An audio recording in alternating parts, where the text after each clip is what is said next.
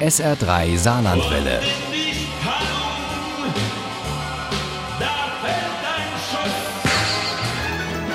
Der Krimi-Tipp.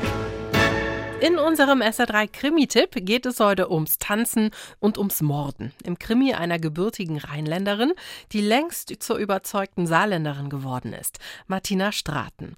Blutmariechen heißt der neue Thriller der Moderatorin von Radio Salü und Uli Wagner stellt ihn vor. Blutmariechen ist der dritte Thriller der gebürtigen Düsseldorferin. Er spielt an verschiedenen Orten und auf verschiedenen Zeitebenen und beginnt 2019 in Köln wo der Steuerberater Simon an einer Straßenbahnhaltestelle dem Gardemädchen Anna begegnet. Er hatte sich geschworen, es nie wieder zu tun. Dieser Schwur war jetzt acht Jahre alt und er war so stolz auf sich gewesen, dass er sich daran gehalten hatte, dass er die Kontrolle behalten hatte. Und jetzt dieses Mädchen. Gleich auf den ersten Seiten packt uns die Angst um Anna, das Gardemädchen. Und als sie dem fremden Mann von ihrer todkranken Mutter erzählt und davon, dass sie das vielleicht letzte Geschenk von ihr, ein Armband, an dieser Haltestelle verloren hat, da wollen wir am liebsten rufen, nein, tu es nicht. Vielleicht finden Sie es ja. Ich wäre unheimlich froh. Ich heiße Anna.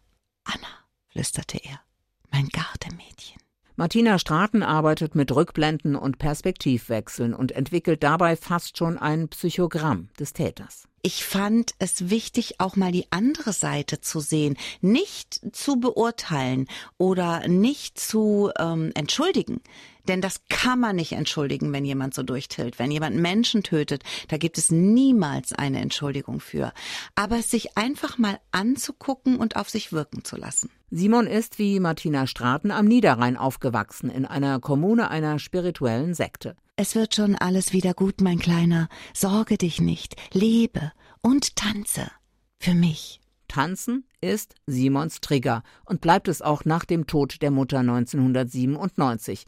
Dafür reicht ein Kleidungsstück. Darin hat sie nie getanzt, dachte er. Darin war sie wie eine richtige Mutter. Um sich abzulenken, reist Simon nach der Beerdigung durch die Republik und begegnet Katja. Er konnte charmant erzählen, ließ ihr aber noch genug Raum für ihre Geschichte. Am meisten freute sie sich, dass er von ihrer Leidenschaft im orientalischen Tanz so begeistert war. So beurteilt ihn die junge Frau, die aus Koblenz stammt, in Aachen studiert und die scheinbar Simons erstes Opfer wird. LSD, kleine Bauchtänzerin, das macht schön locker. Ich möchte doch, dass du gleich noch für mich tanzt. Der vermissten Fall Katja bleibt jahrzehntelang offen. Auch der Fall Kim wird nie geklärt. Die junge Frau, die in der Silvesternacht plötzlich verschwand. Er hatte sie. Sein Diskomädchen war auf dem Weg in ihr neues Zuhause. Ungeklärt, trotz hoher Belohnung, die der Vater ausgesetzt hat, bleibt auch der Fall von Janine aus Saarbrücken. Das Ballett war ihr Leben.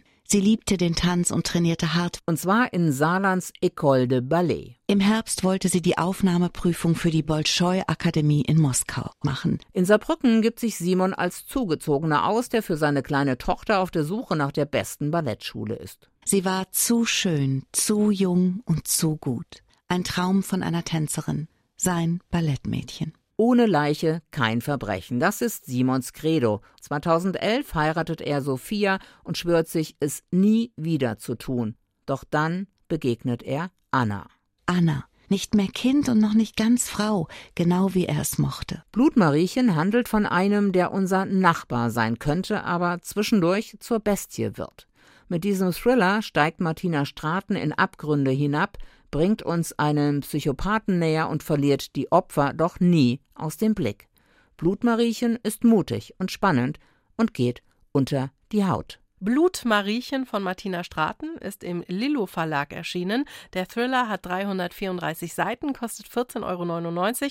Das E-Book gibt es für 99 Cent. Ohne Krimi geht die Mimi nie ins Bett.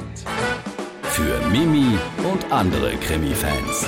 SR3 Saarlandwelle. Hören, was ein Land fühlt.